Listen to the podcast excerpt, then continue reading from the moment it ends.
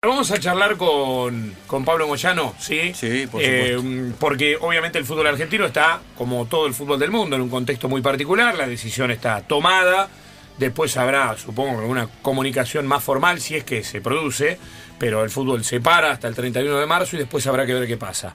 Eh, y vamos a consultarle a él con relación a, bueno, hoy obviamente iba a jugar Independiente, que el partido quedó ya definitivamente cancelado ayer ante Villa Mitre por la Copa Argentina, pero digo, vamos a preguntarle este, a otro de los dirigentes significativos del fútbol argentino eh, alguna reflexión sobre este momento y a ver, ¿qué puede haber más allá? Porque lo que hay que hacer en definitiva es ver un poquito, además de este presente preocupante, ver un poquito más allá del horizonte, a ver con qué nos podemos llegar a encontrar más adelante. Pablo, Germán Sosa, Gustavo Sima, Eduardo Caimi, Damián Trigini, Fernanda Bonel, te saludamos todos acá en Club 947. ¿Cómo andás? ¿Qué tal? Buenas tardes, ¿cómo andás? ¿Todo bien vos? Bien, bien, bien.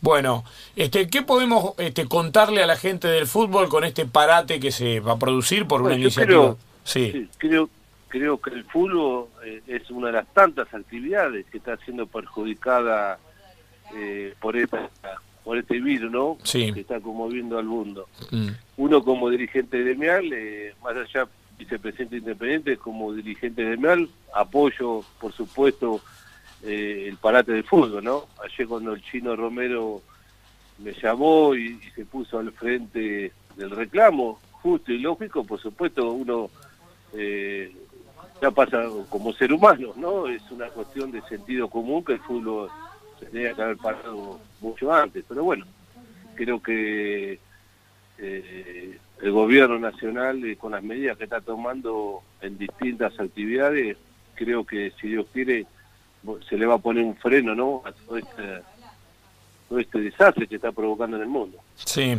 Eh, contanos qué sensaciones te, tenés vos por ahí mirando para adelante, porque a ver, estamos en una época del año en la cual el frío no, no, no, no se ha hecho presente definitivamente y, y el otoño-invierno se va a venir y se supone que en esa etapa todo el mundo, todos tenemos más o menos un poco de fiebre, algún día tos, y en medio de este contexto no va a resultar fácil de manejar, no solamente el pánico de mucha gente, sino este, también la realidad de, de todos los argentinos.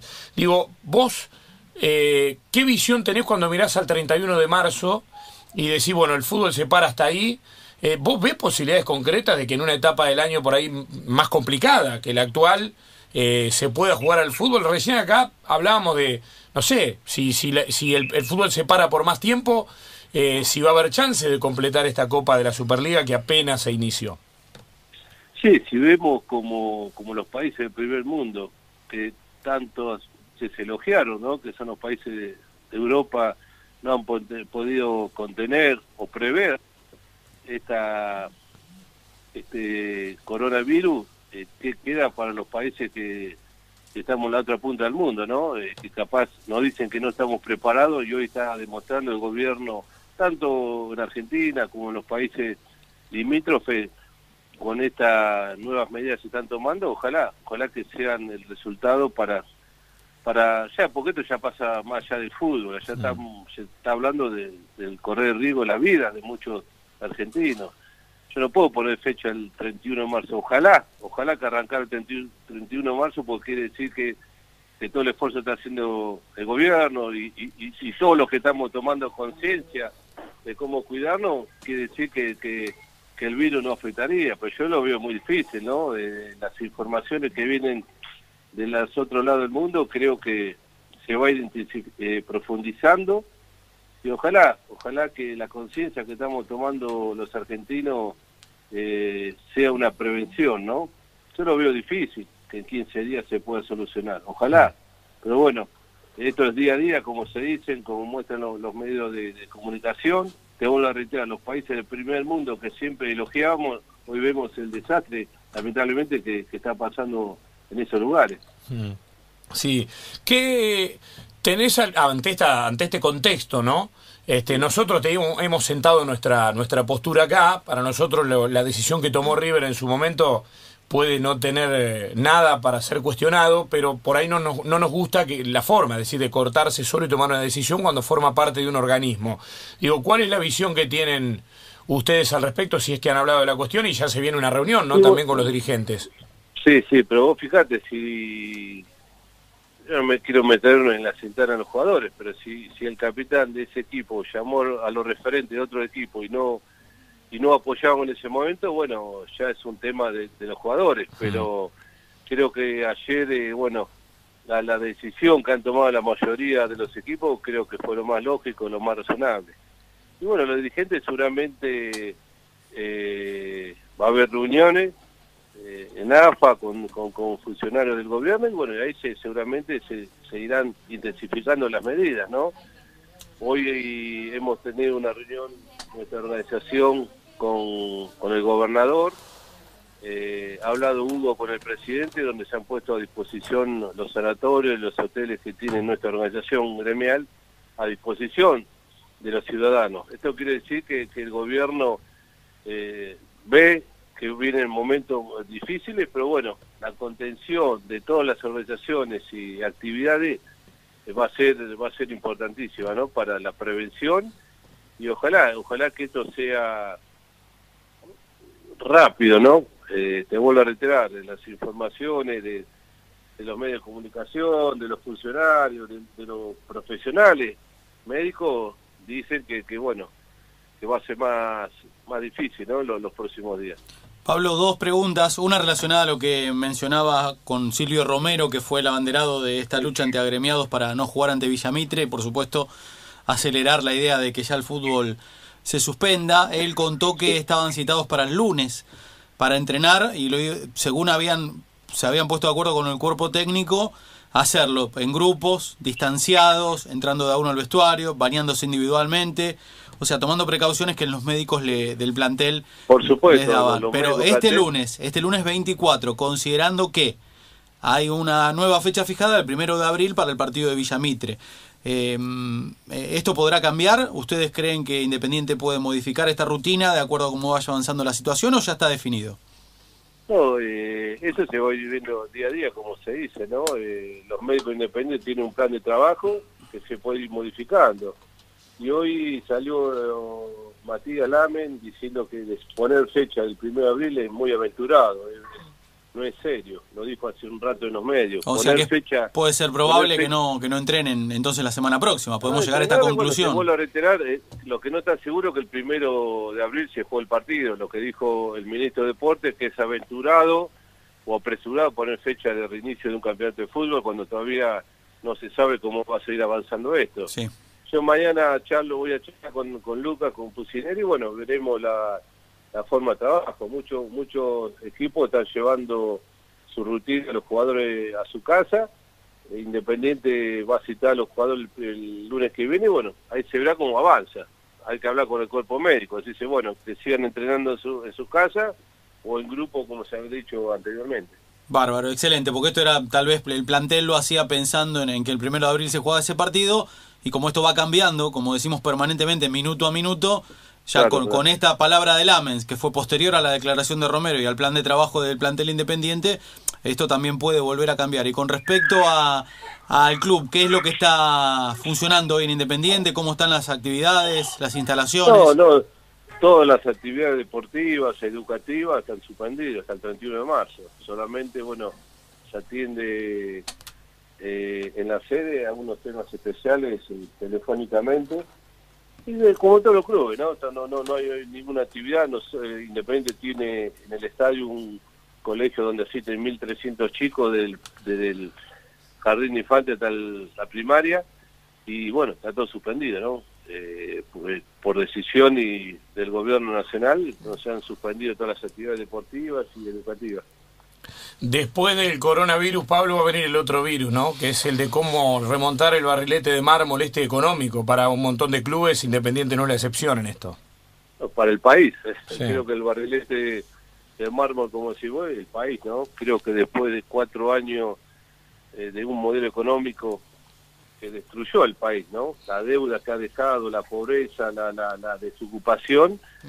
eh, el país le va, le va a costar remontar te imaginás las instituciones deportivas, empresas, las pymes que hemos sufrido este, este modelo económico, eh, por supuesto no va no va a costar a partir de la devaluación, inflación, el dólar. Eh, pero independiente de a poquito más allá de, todo lo que se ha dicho, Independiente está, va en camino a ir recuperándose de a poco económicamente. Eh, tenemos algunas deudas con algunos clubes del exterior para pagar, pero también tenemos deudas para cobrar. Así que, que creo que de a poquito Hugo va a ir enderezando el club y Independiente va, va a ser otra vez protagonista de, de lo deportivo que tenga que jugar acá a fin de año. ¿Y cómo venimos con eso, Pablo? ¿Hay más para cobrar o hay más para pagar? Está difícil, Bueno, ¿no? Estamos empatados, estamos empatados. estamos empatados y si, si Dios quiere puede surgir alguna venta importante. Eh, la idea de Hugo cuando termine el mandato el año que viene, si Dios quiere ganar algunos títulos más y entregar el club saneado y no como nos dejábamos a nosotros que lo agarramos prácticamente en la quiebra, recién ascendido, y con todos los problemas que tuvimos que afrontar en estos seis años. Eh, Pablo, ¿cómo va a ser a partir de ahora la dinámica de toma de decisiones y demás de interacción entre Pusineri, Burruchaga y los Moyano? ¿Cómo va a ser? Como cualquier club que tiene un manager, ¿no? Eh, pero acá se habla de los Moyanos, acá hay una comisión de tiro de 30 dirigentes, algunos tienen más preponderancia, otros tienen otras eh, actividades en el club, pero acá cada decisión la toma el presidente con el técnico, en este caso va a ser con el consensuada con el manager, ¿no? Siempre se nos criticaba que los jugadores que traía eh, Independiente, algunos rendían y otros no, y todo, todo recaía sobre el presidente. Pero bueno, también los técnicos fueron responsables, muchos de los jugadores que por no rindieron. Bueno, ahora esa crítica va, eh, esa crítica tanto que recibíamos por no tener alguna persona que, sea intermedia entre el, presidente y el técnico, bueno, va a ser la función de, de- Jorge, ¿no? Un hombre que dio tanto al club, eh, tantas alegrías al club un- un- y un hombre con muchísima experiencia en el tema fútbol. Eh, ¿Qué medidas eh, propones también para cuidar, proteger en este en este momento tan complejo que estamos atravesando como sociedad a, a- a los trabajadores de, por ejemplo, camioneros que recorren las rutas argentinas llevando... Bueno, eh, cuando yo hablé de, de- ¿cómo? de que el fútbol, que el fútbol es una actividad de más, eh, una de las actividades más que hay que proteger, bueno, eh, vos fijate que nosotros tenemos, siempre decimos que hay una tarea específica de los camioneros, que mientras la ciudad duerme, o la ciudad se divierte, o la ciudad, eh, o en la ciudad llueve, nieva o hace calor, los trabajadores de la recolección de residuos, que son que, los que levantan eh, precisamente los residuos en todo el país, que son los más propensos a agarrar cualquier tipo de enfermedad, eh, o este virus o cualquier otra enfermedad, a eso hay que proteger también.